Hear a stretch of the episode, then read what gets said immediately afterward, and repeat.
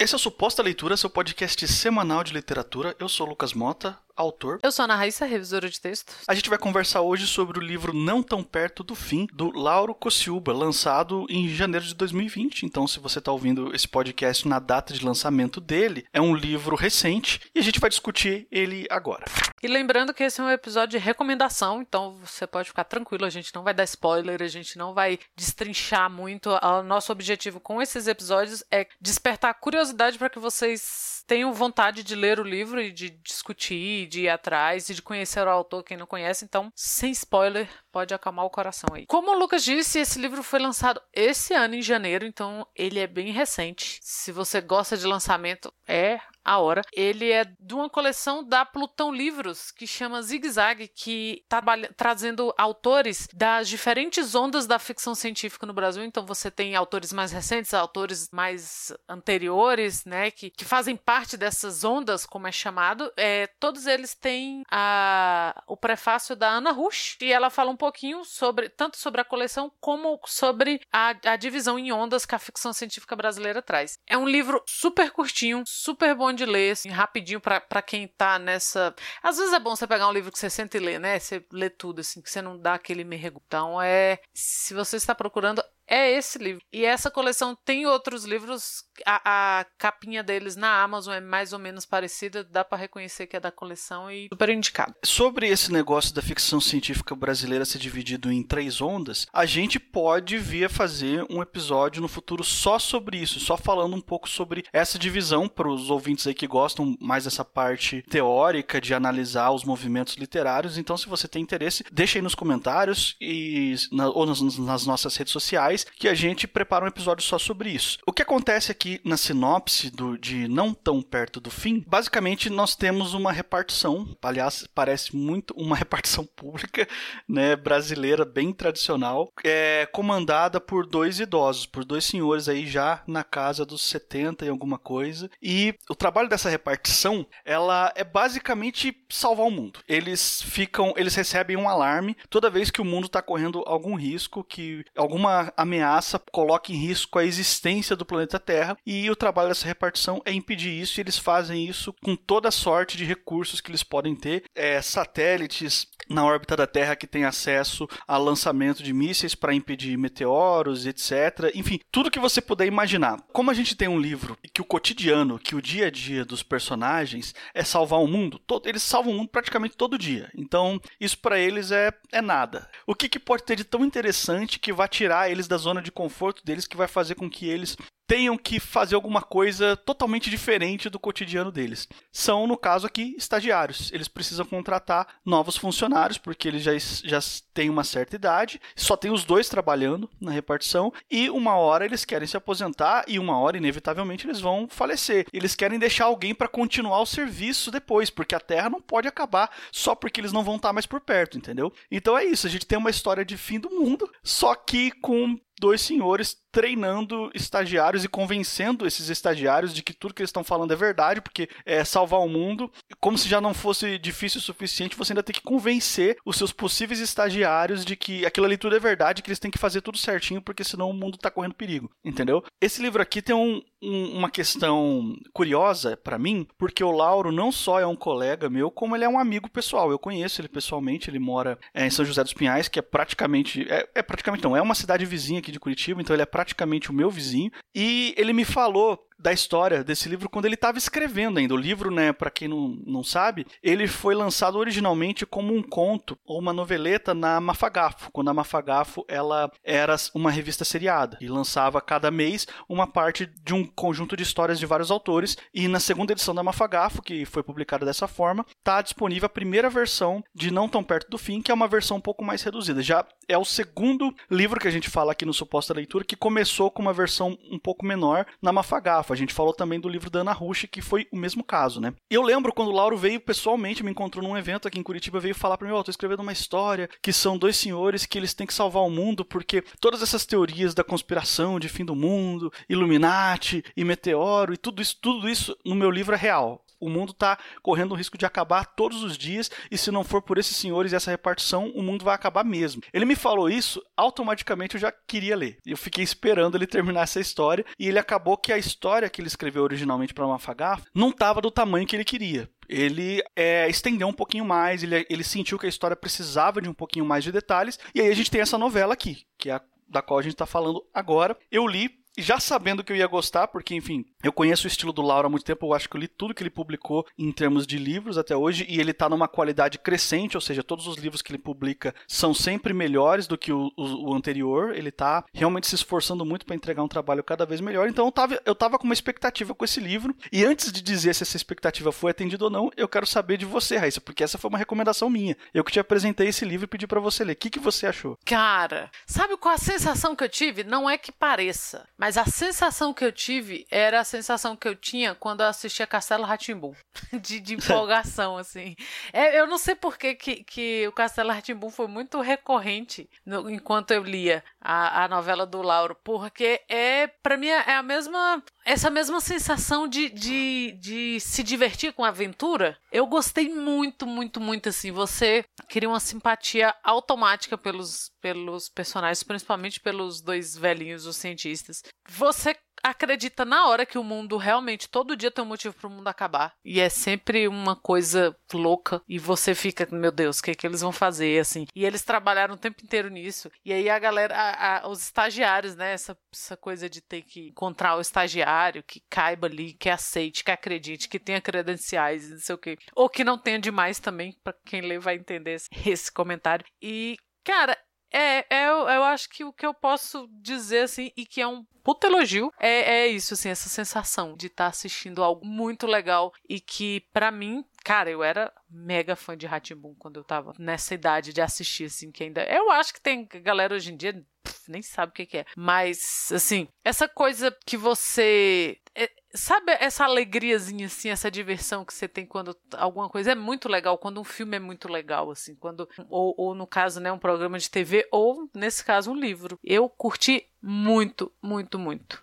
Eu também gostei bastante da leitura ele supriu todas as minhas expectativas que eu tinha, eram expectativas altas. Eu estava esperando essa história já há alguns anos aí e também por acompanhar a, as publicações do Lauro, eu sabia que eu podia esperar alguma coisa grande dele em sentido de qualidade mesmo, né? Você fez um comentário aí sobre o Castelo Ratimbum e tal. Eu entendo o que você está falando, né? Porque o Castelo Ratimbum ele tem uma pegada de fantasia urbana muito forte, assim, né? Tipo de você ter toda aquela magia dentro da cidade, ter uma cara brasileira, apesar das influências influências misturadas ao redor do mundo, né? Mas é muito brasileiro. E a gente está vivendo um momento com um surgimento, entre muitas aspas aí, de um novo movimento literário aqui no Brasil que o pessoal está chamando de fantasismo. É, o Enes Tavares e o Bruno, Bruno Matangrano, no livro deles, que eu vou deixar aí no link na descrição para quem quiser conferir, eles falam muito rapidamente sobre o que, que eles propõem que seja o fantasismo, que são escritores que que escrevem dentro do insólito, ou seja, fantasia, ficção científica, terror, etc.,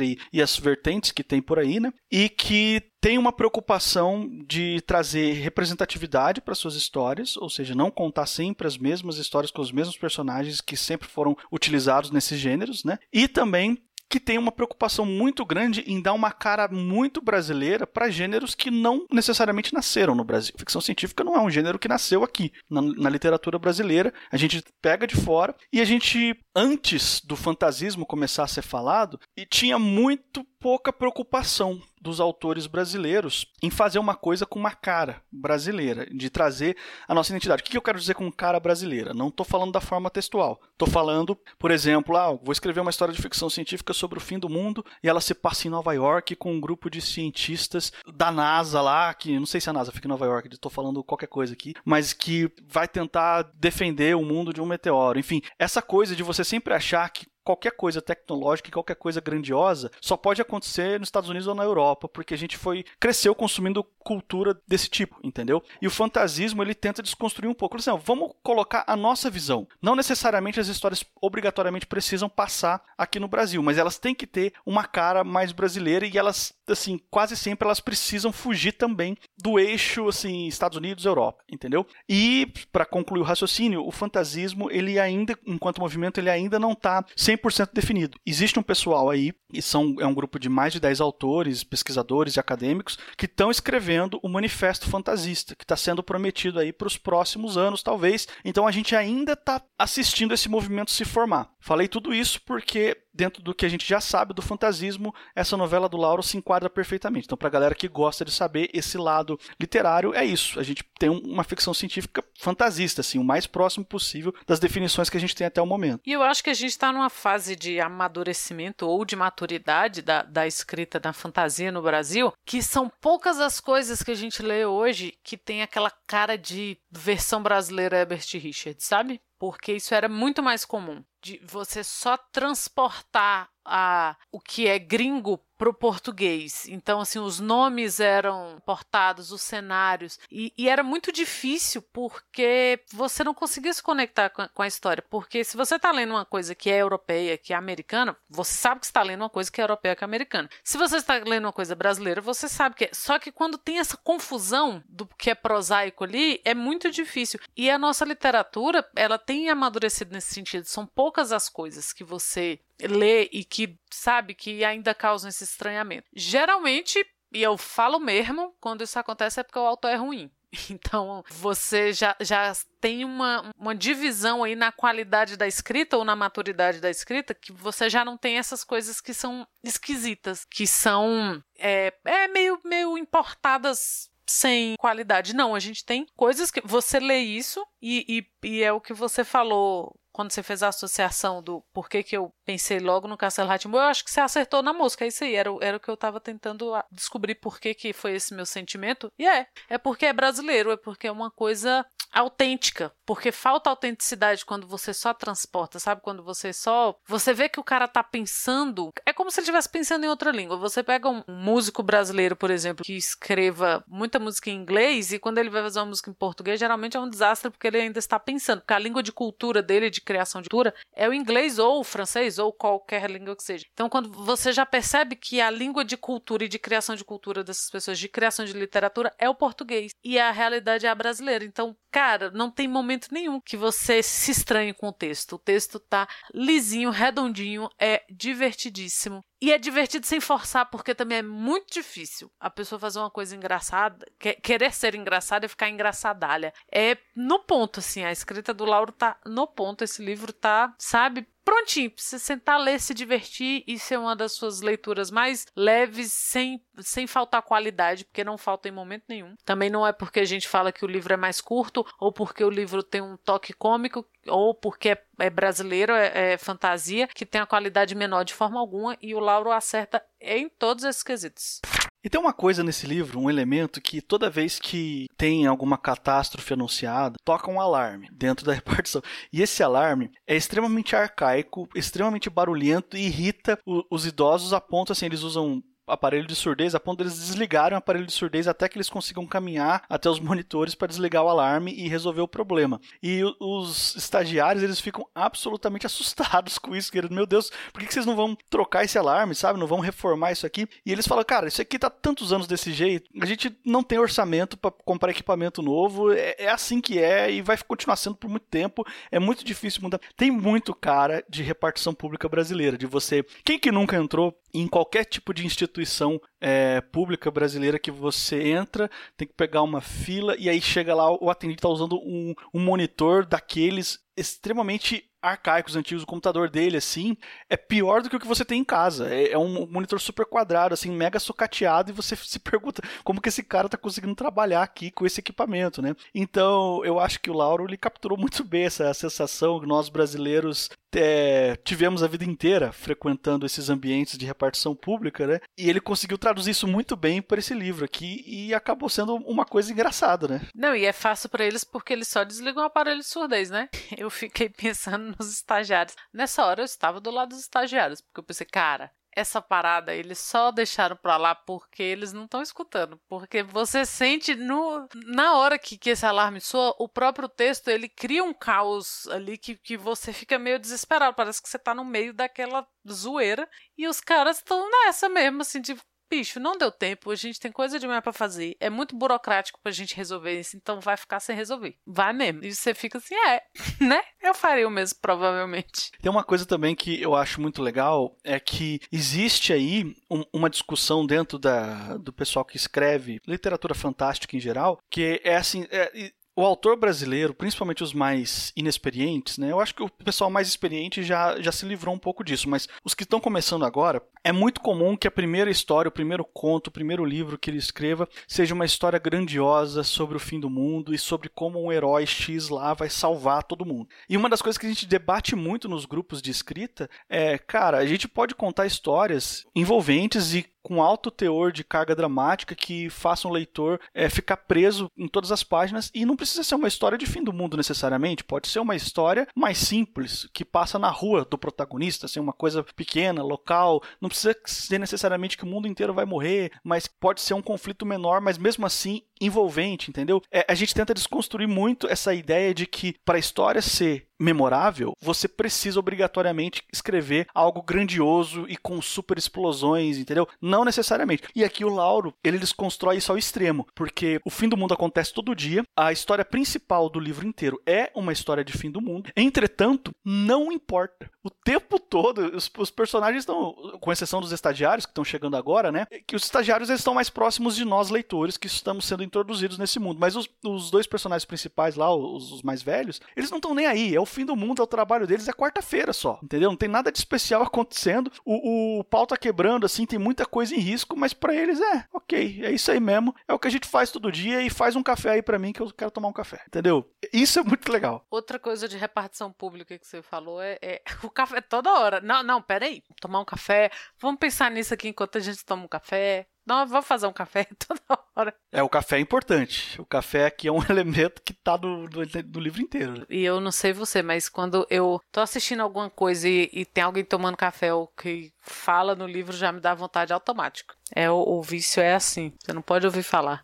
A gente está vivendo uma época é, muito complicada de pandemia e, e, vulcão estourando, sabe? E, enfim, a, além de tudo, a gente tem um, um, um presidente genocida e, e, altamente incompetente em tudo que ele faz. Então a gente fica com essa sensação de fim do mundo na boca mesmo. A gente fica com esse gosto de que, poxa, será que as coisas vão acabar? Não vão. Vai tudo melhorar, a gente vai passar por isso. Esse livro aqui, a gente não estaria recomendando ele agora se não fosse um livro leve. Ele lida com a questão do fim do mundo com muito bom humor e é uma leitura que não vai vai te deixar, pelo menos para mim, eu não identifiquei nenhum elemento que poderia deixar o leitor mais sensível nesse momento ansioso. Eu não acho que é um livro que desperta gatilhos. Você concorda, Raiz? Ah, completamente. Você até esquece que o mundo está realmente acabando. Sério mesmo, é, isso que o Lucas está falando é muito sério, assim. Você esquece. É, e eu acho que é importante, a gente já vem conversando aos poucos sobre isso, assim, que a gente teve meio que, que uma. naturalmente uma mudança né, nas leituras. Você percebe que, que, a, que tá funcionando essa mudança quando você consegue desligar, quando você está assistindo alguma coisa, quando você está lendo alguma coisa, que é o nosso tema sempre aqui.